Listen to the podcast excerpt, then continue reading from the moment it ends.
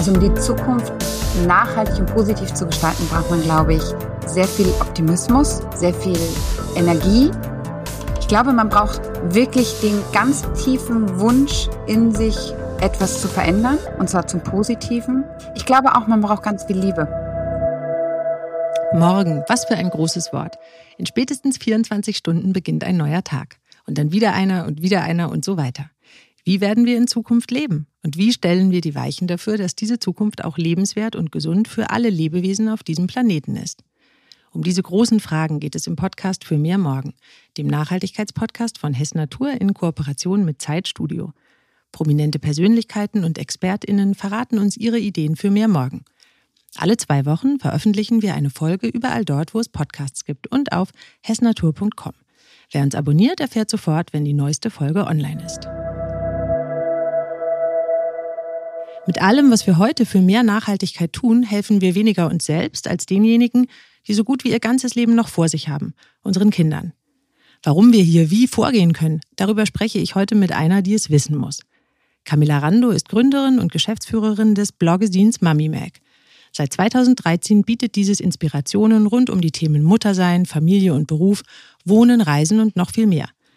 Mit einer Mischung, die von gesellschaftspolitischem über viele Nachhaltigkeitsthemen bis hin zu Modetrends reicht, beantwortet sie viele Fragen rund um das Elternsein.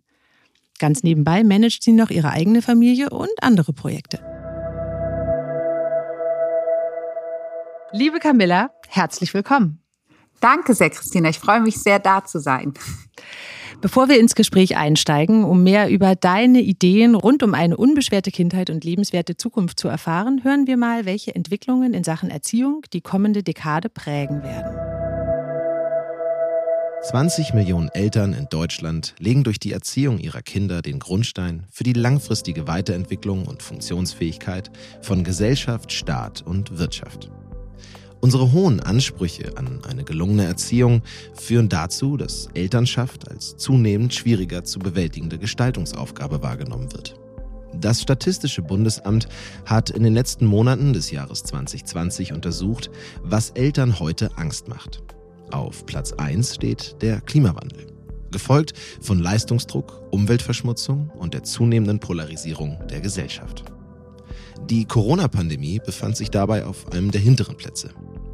Einer aktuellen Bertelsmann-Studie von August 2021 zufolge glauben viele Eltern in Deutschland angesichts Umwelt-, Wirtschafts- und Gesellschaftskrisen nicht daran, dass es ihren Kindern einmal besser gehen wird als ihnen selbst.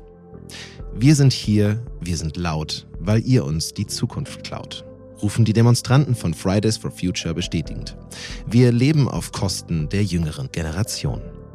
Dabei versuchen die meisten Eltern heute ihrem Nachwuchs auf Augenhöhe zu begegnen. Das war nicht immer so. In der Shell-Jugendstudie aus dem Jahr 1984 wird ein kopfschüttelnder Vater zitiert, der den verständnisvollen Umgang von Pädagogen und Pädagoginnen mit seinen Kindern nicht ganz versteht.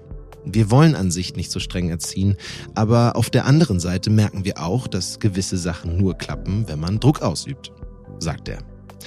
Nicht nur unser Umgang, auch unsere Lebensumstände haben den Alltag der Kinder maßgeblich verändert.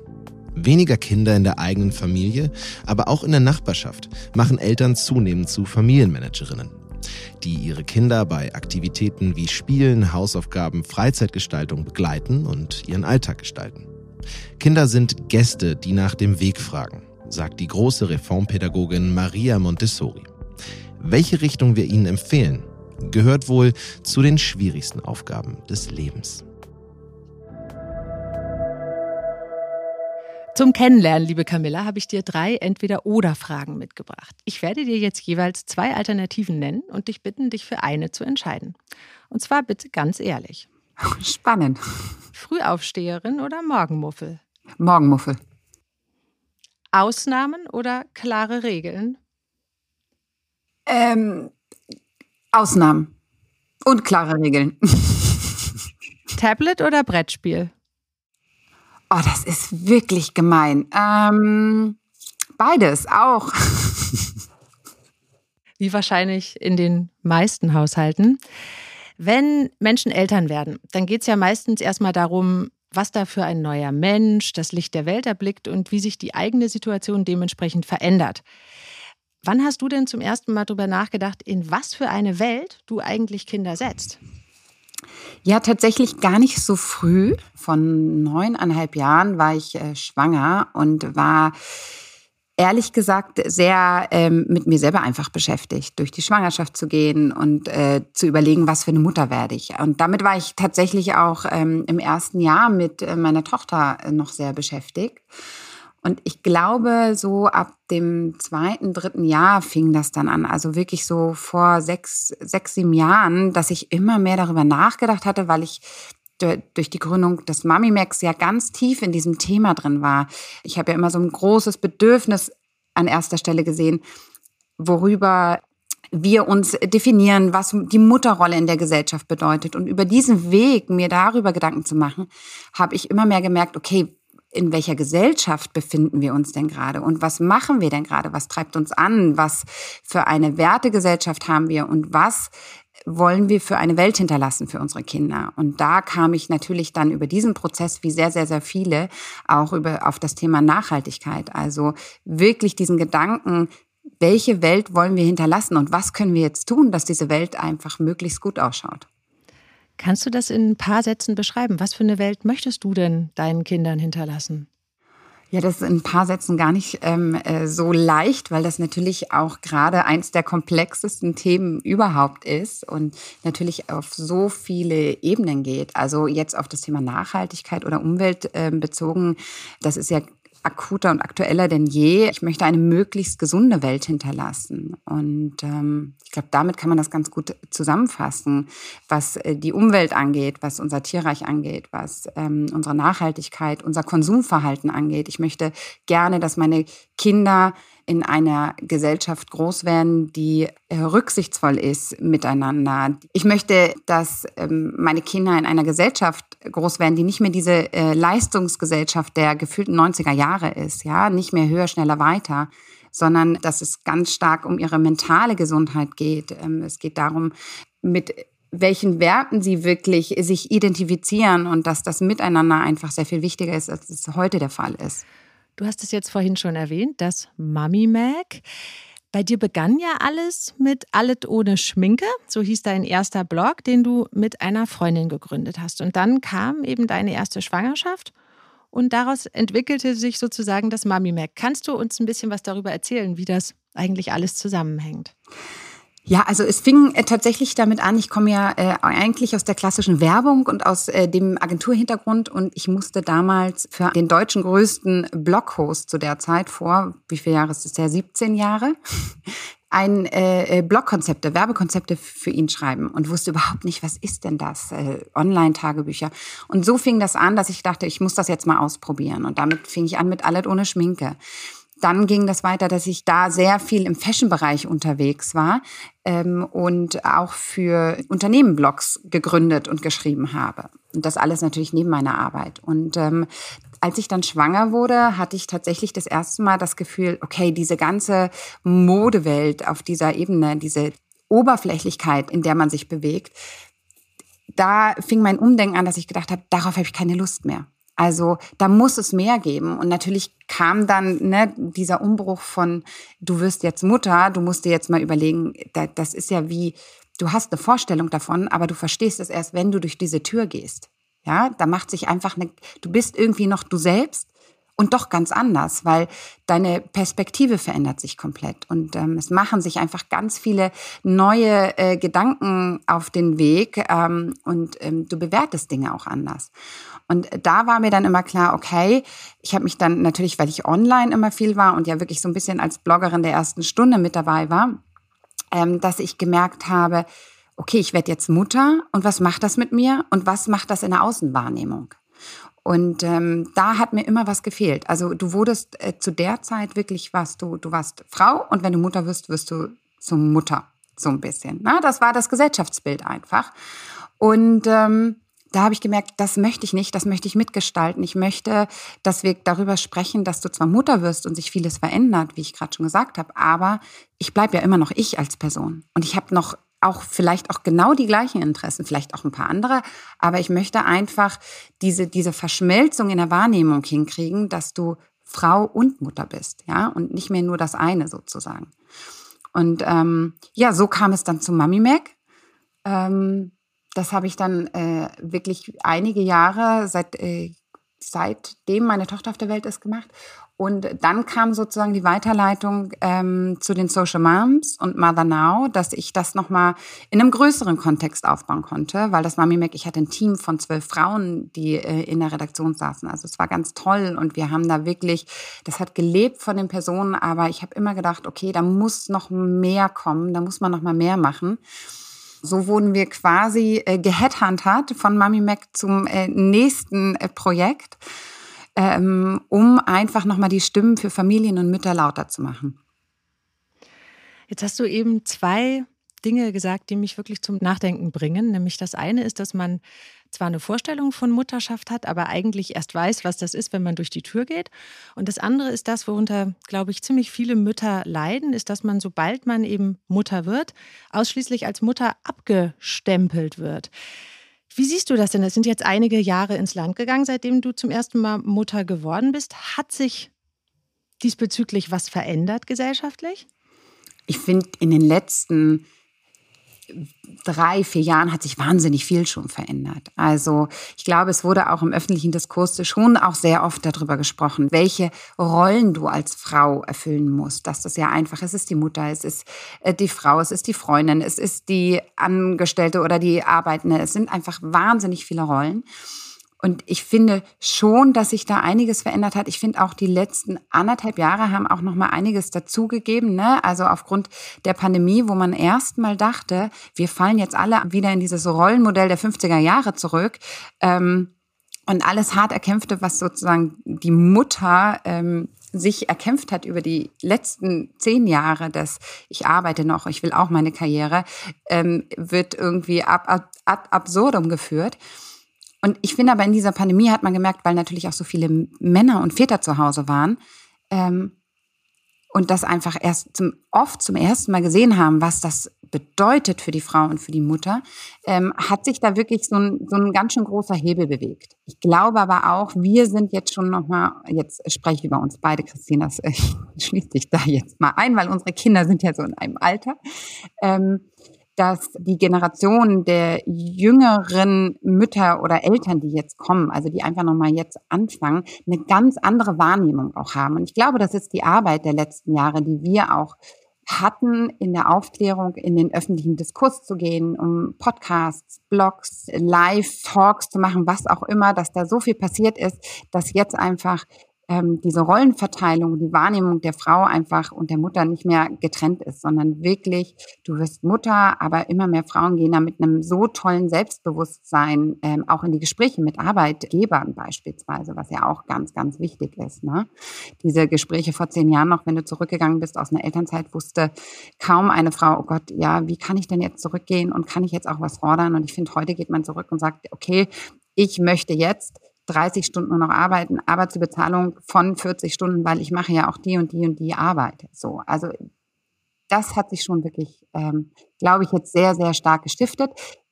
Allerdings muss ich dazu sagen, ich wohne in Berlin, du wohnst in Hamburg. Es ist schon nochmal ein Unterschied in den großen Städten, ähm, als wenn man jetzt im ländlicheren Gebiet arbeitet oder lebt. Jetzt hast du gerade gesagt, unsere Kinder sind etwa im gleichen Alter. Wir hatten ja ein kurzes Vorgespräch. Wenn ich es richtig erinnere, sind deine Kinder viereinhalb und acht. Genau. Du hast eben auch erwähnt, die Corona-Zeit und alles, was damit zusammenhing, das hat uns schon nochmal verändert. Welcher Mom of Two-Moment hat dich denn bislang am meisten gefordert? Also, ich hatte immer, also nachdem mein Sohn auf die Welt kam, so auf so Nähkästchen geplaudert, hatte ich wirklich ungefähr so anderthalb Jahre jeden Tag gesagt, ich brauche noch ein drittes Kind, ich brauche noch ein drittes Kind. Und dann waren wir alle krank. Die ganze Familie hatte ein Norovirus. Und wir lagen alle und alle hintereinander. Und das war eine, ein, eine so schlimme Erfahrung, dass ich gedacht habe, okay, ist vielleicht ganz gut, die zwei Kinder nur zu haben. Wir machen jetzt mal hier Stopp, ja, um allen gerecht zu werden. Und diese drei Wochen der Krankheit, weil wir wirklich hintereinander weg das irgendwie alle hatten, ähm, das waren, glaube ich, meine allerschlimmsten Momente. Und ansonsten ist es eigentlich nur schön. Es ist eigentlich nur schön. Was ist denn dann vielleicht so die größte Lektion, die deine Kinder dir bislang erteilt haben? Mm, meine Kinder spiegeln mich.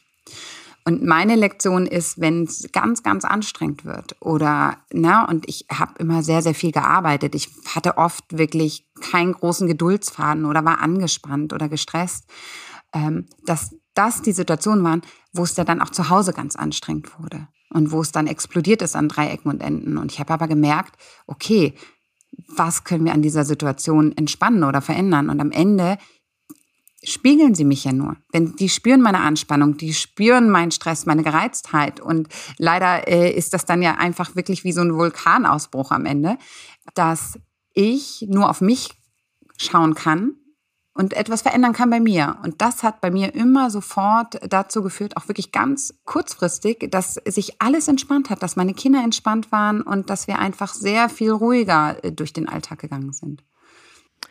Wenn deine Kinder dich spiegeln und du dich auch mit Nachhaltigkeit beschäftigst mhm. und darüber nachdenkst, in was für einer Welt wir leben wollen und vor allen Dingen in was für einer Welt unsere Kinder mal leben sollen. Und es Organisationen wie Fridays for Future gibt. Wie ist das denn bei euch zu Hause? Sind Themen wie Klimawandel, Wetterphänomene, Plastikvermeidung, wird das bei euch besprochen? Und wenn ja, wie sprecht ihr darüber? Hm. Also ja, jein ich, ne, bei meinem äh, Vierjährigen ist das natürlich mit dem Sprechen noch nicht ganz so weit. Da, da versucht man solche Gespräche anzuschieben. Ähm, aber ich glaube, nach spätestens drei Minuten ist er dann abgelenkt und geht weiter. Aber mit meiner Tochter natürlich, die ist jetzt in der dritten Klasse, kann man da ganz intensiv schon darüber sprechen.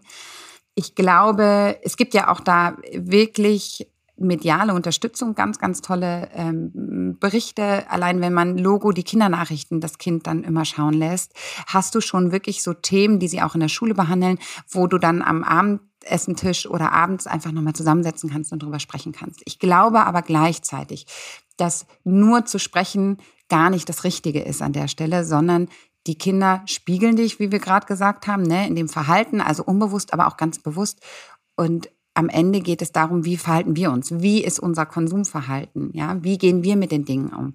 Es bringt ja nichts, wenn ich meinen Kindern erzähle. Ich habe immer so ein schönes Beispiel, weil wir es heute wieder hatten am äh, Essenstisch, dieses Vielleicht erinnerst du dich, als wir Kinder waren, wie oft unsere Eltern gesagt haben, in Afrika kriegen Kinder nichts zu essen. Ja, da hungern die Kinder und du isst dein Essen nicht auf. Das ist natürlich so ein Spruch, wo man gesagt hat, das werde ich nie bei meinen Kindern sagen. Und dann ertappst du dich an irgendeiner Stelle und dann musst du aber einfach überlegen, okay, was leben wir denn unseren Kindern vor? Welche Wertigkeit ähm, geben wir in, im Alltag den Lebensmitteln? Kauft man ständig was Neues? Wie kaufen wir mit unseren Kindern ein? Wie bringen wir ihnen das bei, dass man nicht im Supermarkt, wenn alles verpackt oder verfügbar ist, dass man das auch kauft, sondern wirklich sie an die Hand nehmen und mit einbeziehen in alltägliche Sachen wie ähm, Essen kaufen, Lebensmittel verarbeiten und so weiter. Und das ist halt wirklich, glaube ich, der, der wirkliche Knackpunkt. Und ich verstehe auch jeden, der das gar nicht so ideal immer hinbekommt, weil auch wir sind nicht perfekt diesbezüglich. Aber ähm, wir versuchen uns das ganz bewusst zu machen und so oft und so häufig wie möglich in unseren Alltag ähm, tatsächlich einzubauen. Und dann auch immer, wenn es gerade passt, auch mit ihnen darüber zu sprechen. Der Fair Fashion Marktführer Hessen Natur bietet nachhaltige und moderne Sweatwear für die ganze Familie. Aus hautfreundlicher Biobaumwolle und innovativ gefärbt mit mineralischen Pigmenten. Die atmungsaktive, saugstarke Biobaumwolle hält den Körper auch bei Aktivität und Bewegung angenehm trocken. Im Minimi-Look, dem Partnerlook von Mama, Papa und Kind, macht Mode noch viel mehr Spaß. Schauen Sie doch mal auf hessnatur.de vorbei und entdecken Sie die Familienoutfits für maximale Bewegungsfreiheit, zum Beispiel im angesagten Streifen- oder Retro-Look. Ich glaube, das ist halt auch manchmal ein ganz schmaler Grad, wie viel man überhaupt ähm, über solche Themen spricht. Denn einerseits möchte man ja nicht seine Kinder anlügen oder Probleme verleugnen, aber gleichzeitig will man denen ja auch nicht die ganze Zeit sagen, du, es ist alles völlig hoffnungslos, ja, die Welt geht unter, ist halt so, äh, kann man jetzt nichts mehr machen. Wie gehst du damit um? Also wie siehst du das? Nee, hoffnungslos darf man damit überhaupt nicht ähm, umgehen sozusagen und auch nicht zu negativ. Ich glaube, hier ist wirklich ähm, einmal die Motivation natürlich wichtig. Also es ist schon klar, dass man gewisse Sachen anspricht und sagt, so ist das. Ja, und ähm, ähm, ich glaube, auch wenn meine Kinder noch mal älter sind, wird das auch noch mal, das werden noch mal hitzigere Diskussionen werden. Ähm, und ich glaube auch, unsere Kinder werden uns sehr, sehr viele Dinge vorwerfen. Das macht natürlich auch jede Teenager-Generation oder jede Generation der vorigen. Ähm, aber ich glaube, das Wichtigste ist mit unseren Kindern, dass wir ihnen jetzt das Gefühl geben, dass sie auch was verändern können. Ja, dass wir gemeinsam dass wir vielleicht uns jetzt mit Themen auseinandersetzen und ihnen erklären, warum wir vielleicht auch im Alltag oder in unserer Handhabung ähm, Dinge verändern und ihnen aber auch immer das Gefühl geben, ihr könnt das auch selber entscheiden. Ja, ich glaube, hier muss man aufpassen, dass man nicht zu sehr immer in eine Bevormundung gibt. Natürlich ist es schön, auch meinen Kindern zu erklären, gerade so ein Einkaufen von Mode beispielsweise. Das ist ganz, ganz schwierig, weil ich möchte nicht meinen Kindern das Gefühl geben, diese, diese Gesamtverfügbarkeit, dass sie alles haben können. Und ich verstehe das auch, dass mein, meine Tochter rennt als allererstes einfach auf die glitzernden, hässlichen, furchtbaren Polyester, schlechteste Qualität, ähm, unter schlimmsten Bedingungen hergestellte Sachen. Darauf rennt sie zu, weil es einfach noch schön glitzert. Langsam gibt's da auch bei ihr so ein Shift, aber ähm, das ist klar. Und da ihr wirklich zu erklären, warum ich diese Sachen nicht kaufen kann und sich da die Zeit zu nehmen und ihr aber auch das Gefühl zu geben, du kannst auch später Dinge selber entscheiden und aber auch zum Beispiel, wenn sie ein Taschengeld hat, ihr das freizulassen. Das ist dein Taschengeld, du darfst kaufen, was du möchtest, ja. Warum ich jetzt nicht gut finde, dass du das gekauft hast, möchte ich dir zumindest erklären. Aber es ist deine Entscheidung. Und ich glaube, wenn wir den, unseren Kindern das sehr, sehr früh mitgeben und ihnen diese Teilverantwortung schon geben, ähm, macht das sehr viel mit denen und gibt denen einfach so eine Sicherheit und das Gefühl auch in ihrer Entwicklung, dass sie selber Dinge in der Hand haben werden. Da haben wir sicherlich als Eltern eine riesengroße Verantwortung, aber es gibt ja auch noch andere Menschen, die auf unsere Kinder einwirken können. Wie ist das denn in deiner Wahrnehmung an der Kita oder in der Schule? Wird da überhaupt genug zu diesen Themen gemacht? Nein.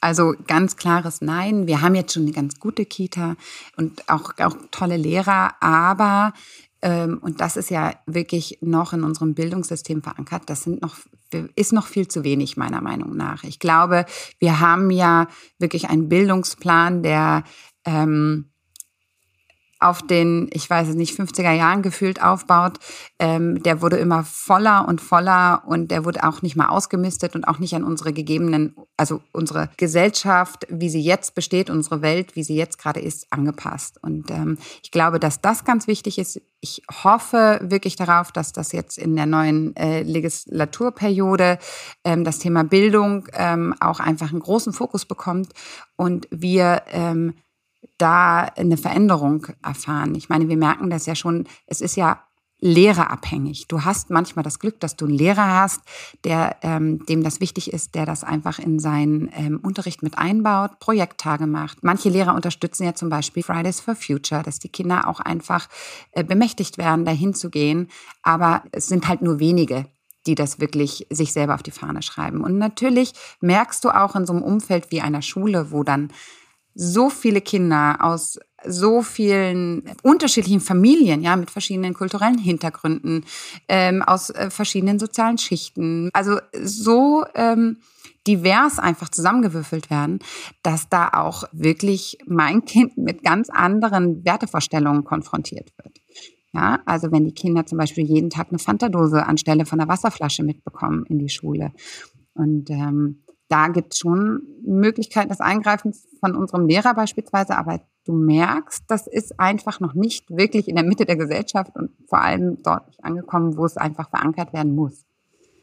Das hast du es eben schon erwähnt. Dazu gehört natürlich auch, dass die Politik die richtigen Rahmenbedingungen schafft. Was würde deiner Ansicht nach da Müttern und Vätern besonders helfen? Gibt es bestimmte Angebote, die du insbesondere für Eltern vermisst, die eigentlich bewusster und nachhaltiger leben möchten und auch ihre Kinder eigentlich in so eine Richtung bringen möchten?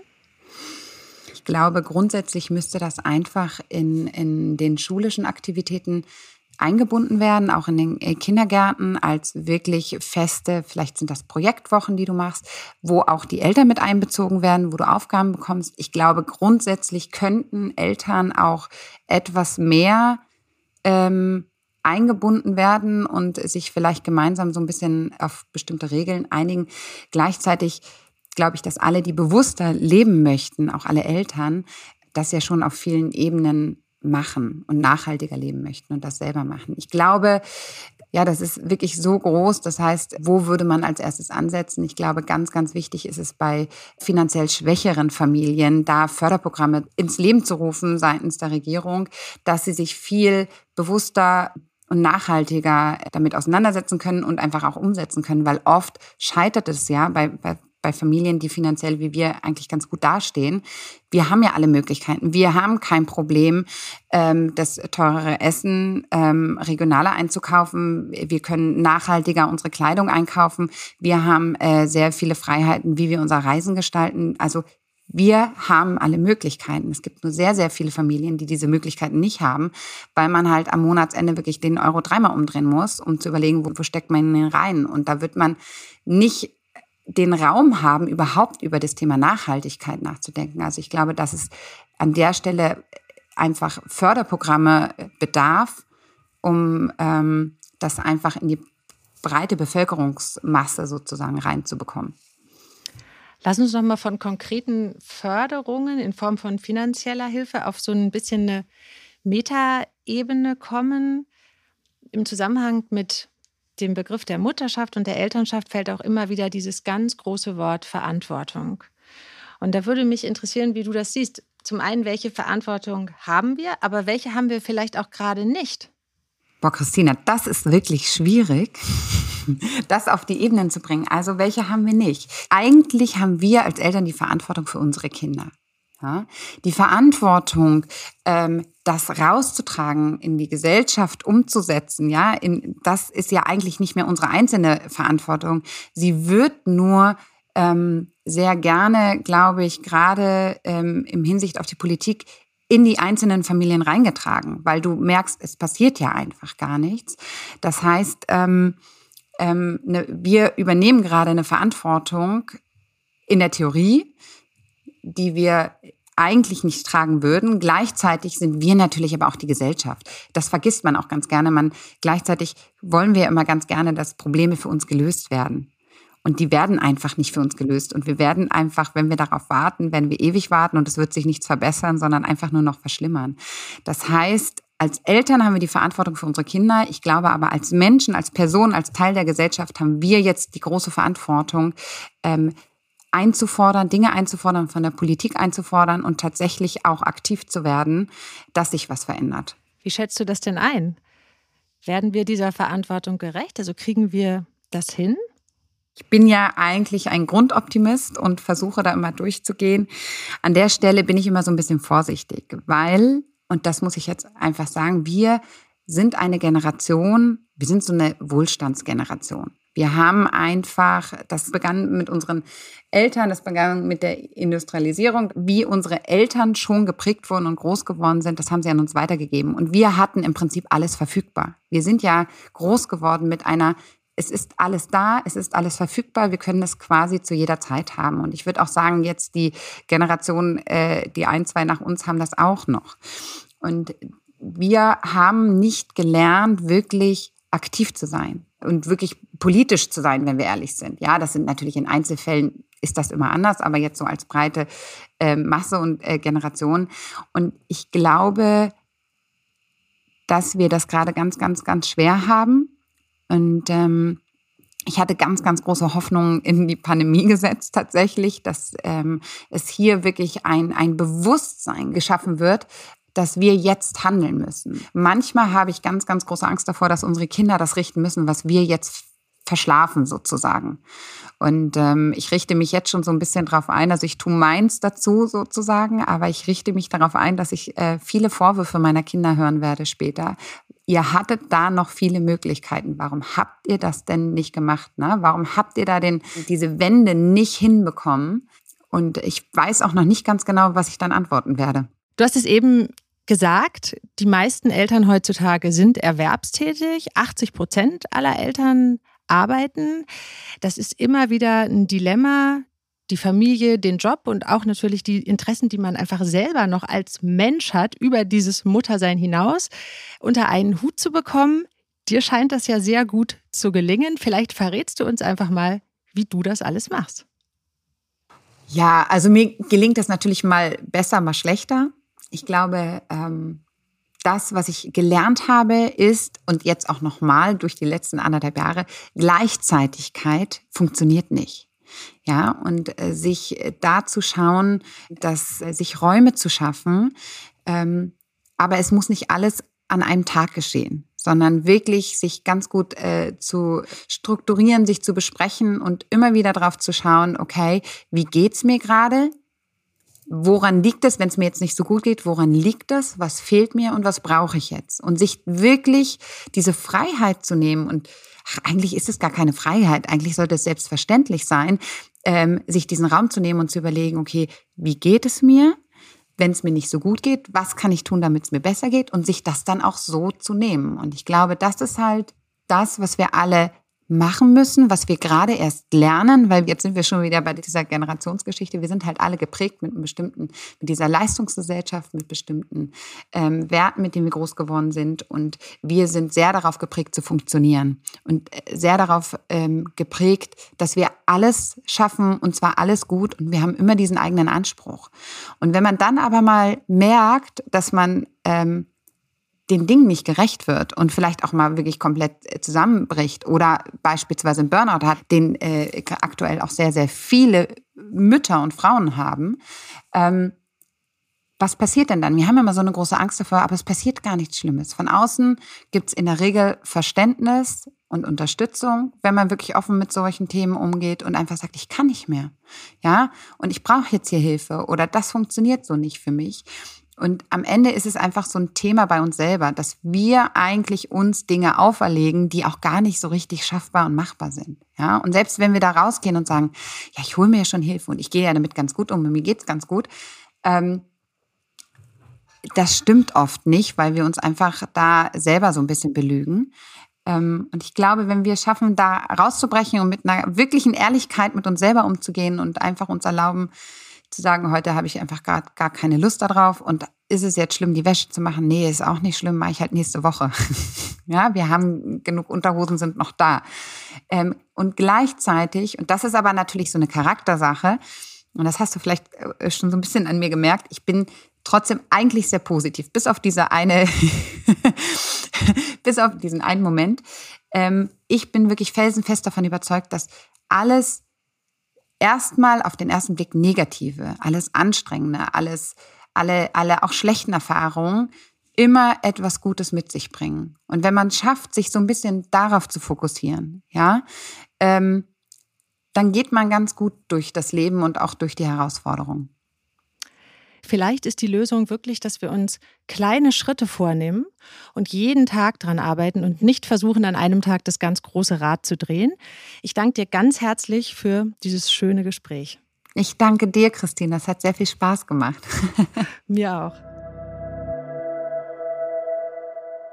Ich würde mich freuen, wenn Sie, liebe Hörerinnen, liebe Hörer, auch in der nächsten Folge wieder dabei wären, wenn es weitergeht mit neuen Ideen für mir morgen. Wenn Sie keine Folge verpassen möchten, können Sie den Podcast für mir morgen auch abonnieren. Und zwar überall dort, wo es Podcasts gibt und auf hessnatur.com. Tschüss, bis zum nächsten Mal.